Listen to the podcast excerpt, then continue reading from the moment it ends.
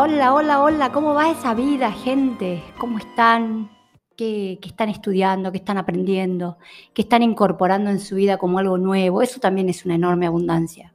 Y como ustedes saben, yo soy fanática del estudio, me la paso haciendo cursos. Siempre pienso que hay una técnica nueva que puedo aprender, un maestro nuevo que puedo escuchar, un libro nuevo que puede llegar a nutrirme. Y les recomiendo que esa es una forma de abundancia impresionante. Es decir, a veces quizás nuestra vida económicamente o laboralmente no es lo que soñamos o afectivamente no es lo que soñamos, pero muchas veces los nutrientes en épocas duras de nuestra vida vienen por eh, empezar un curso nuevo, leer un libro, hacer una carrera nueva. Yo me acuerdo que en todas las veces que me quedaba sin trabajo en Argentina es muy común, de repente tener un montón de pacientes y de, repente tener tres, con los cuales solamente podía pagar las cuentas y nada más. Y siempre mi objetivo en esos momentos, mi salvataje profundo fue hacer carreras. Es decir, yo tengo tres posgrados en medicina y me salvaron. Es decir, siempre cuando me veía que me hundía, mi salvataje era empezar una carrera nueva, un posgrado nuevo, un curso nuevo. Sentía que era la forma en que el universo me estaba dando lo que no me daba por el otro lado. Quizás el éxito laboral o el éxito económico.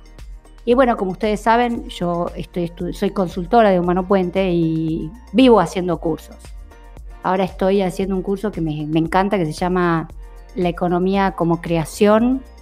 Y me anoté para febrero en un curso de numerología y bioexistencia consciente, así que se imaginan lo fascinada que estoy porque para la metafísica el, universo es geométrico y matemático, entonces creo que me va a aportar muchísimo el conocimiento de numerología. Pero hoy quiero hablarles de un tema que logré pensar, me hicieron pensar en este curso que estoy haciendo, que tiene que ver la relación de la abundancia con la biología y con el inconsciente biológico. Y por qué muchas veces familias enteras no pueden ser abundantes, no pueden tener riqueza. Y acá les voy a dar tips que quiero que estudien, agarren su árbol ancestral, es decir, averigüen la fecha de nacimiento de su padre, de su madre, de sus cuatro abuelos y sus ocho bisabuelos, vean los nombres, vean las iniciales, vean los santorales, porque muchas veces eh, para eh, todas las técnicas bio cuando tenemos un nombre igual o tenemos una fecha de nacimiento, bueno, hay técnicas, hay que sacarla, no es fácil así sacarlo. Pero cuando tenemos nombres iguales, iniciales iguales o fecha de nacimientos coincidentes, significa que tenemos los mismos programas de ese ancestro. Por ejemplo, en mi caso yo soy Cecilia Angélica.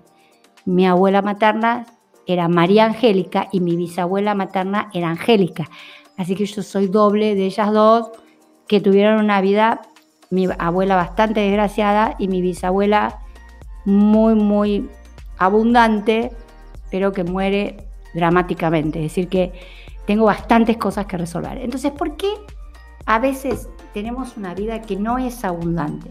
Y muchas veces esto tiene que ver porque el dinero en, en nuestras memorias ancestrales, en las historias del clan, tienen que ver con el dinero está asociado a separación, a muerte o a un perjuicio que por el accionar de algún miembro del clan hirió profundamente al clan. Ahora les voy a explicar uno por uno porque realmente es sumamente interesante y me pareció que ustedes tenían que escucharlo.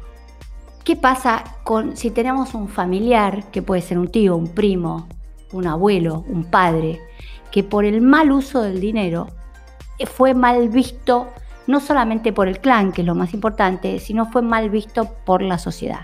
Y en esto hablo de la gente que robó, ladrones, pero el ladrón no es solamente el que va y roba una casa, el ladrón puede ser el que hizo una estafa, los estafadores, si tenemos un ancestro que se quedó con dinero de otro, que a través del mal manejo del dinero perjudicó a una comunidad o, maltrató gente o se hizo rico a través de que muchos quedaran en la pobreza significa que ese ancestro es una mancha negra para el clan. Va a ser muy difícil que los descendientes acepten tener dinero, porque en el inconsciente colectivo el dinero está asociado con la ruina del clan. Ese clan quedó manchado por ese estafador, por ese ladrón, por esa persona que abusó del dinero.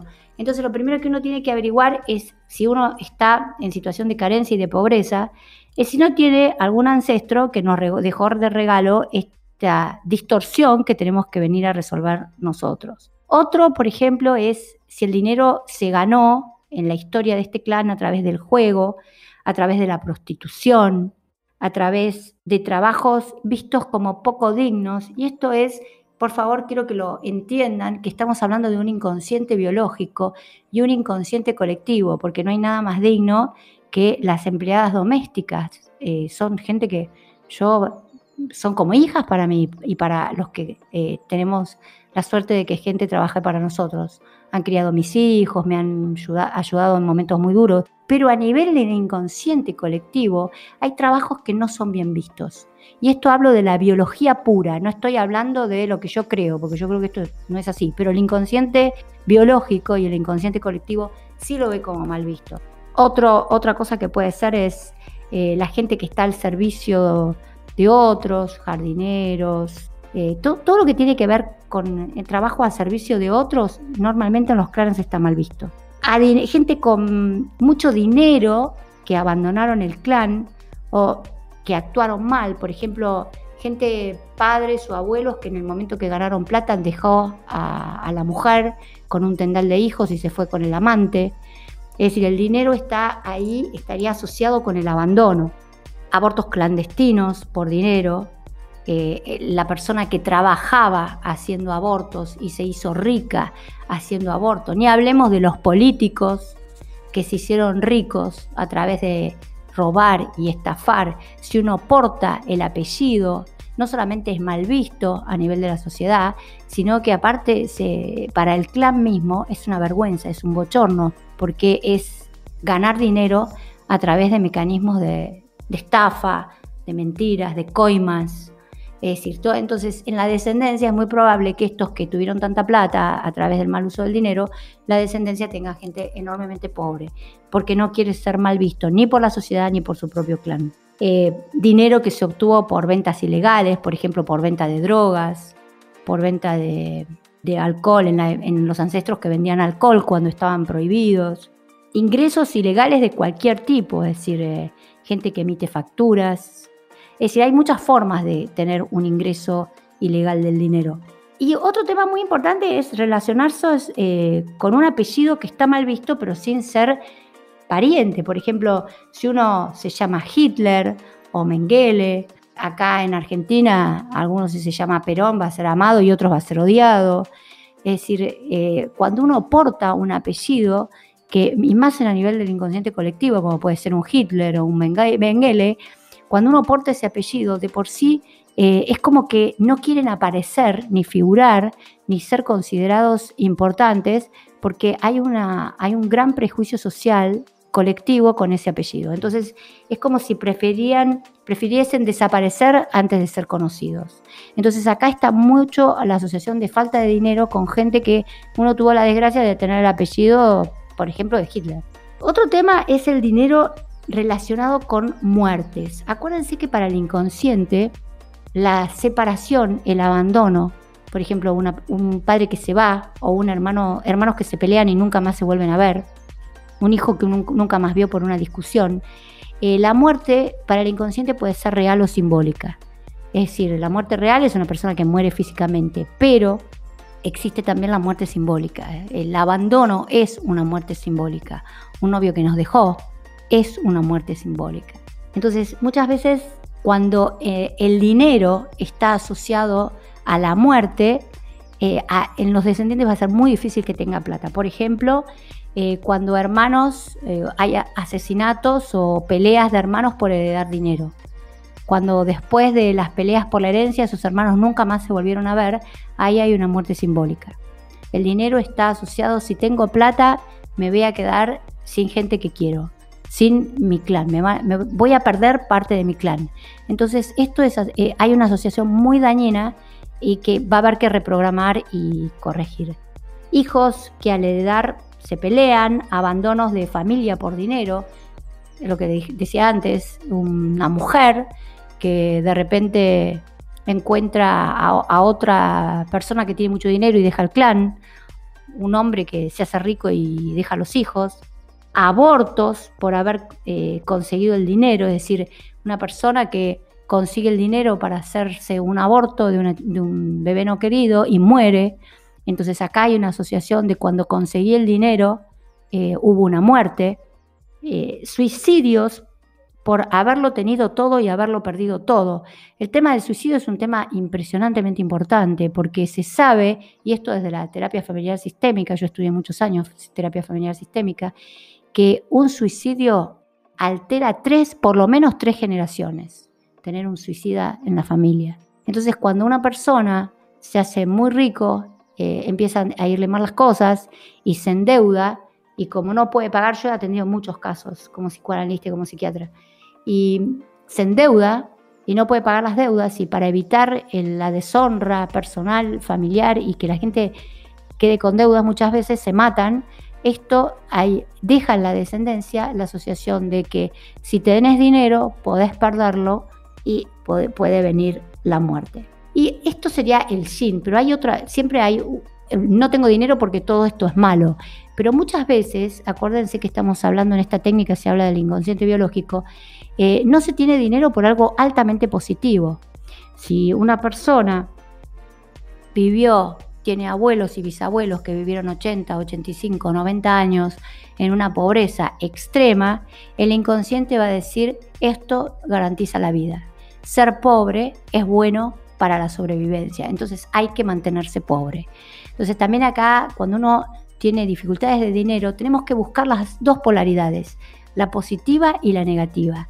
Es absolutamente impresionante. Yo cuando empecé esta técnica, les voy a contar que me pareció muy interesante la parte teórica, pero dije, bueno, vamos a ver qué veo en la práctica. Y la verdad que cuando cada vez decodifico, veo hago más consultas, y es impresionante cómo esto que ellos contaban y enseñan, uno los ve impresionantemente marcado en los árboles ancestrales. Entonces, eh, mi sugerencia es, si ustedes no pueden acceder a una consulta con un consultor, con un biodecodificador, es estudien sola su propio árbol, averigüen eh, qué pasó con esta abuela, con este bisabuelo, qué pasó con mi mamá, cómo, cómo fue la infancia de mi mamá, qué escuchó mi mamá, mi papá, qué pasó con un tío, hubo algún tío que se, suicidó por dinero, que desheredó a la familia eh, por el tema dinero.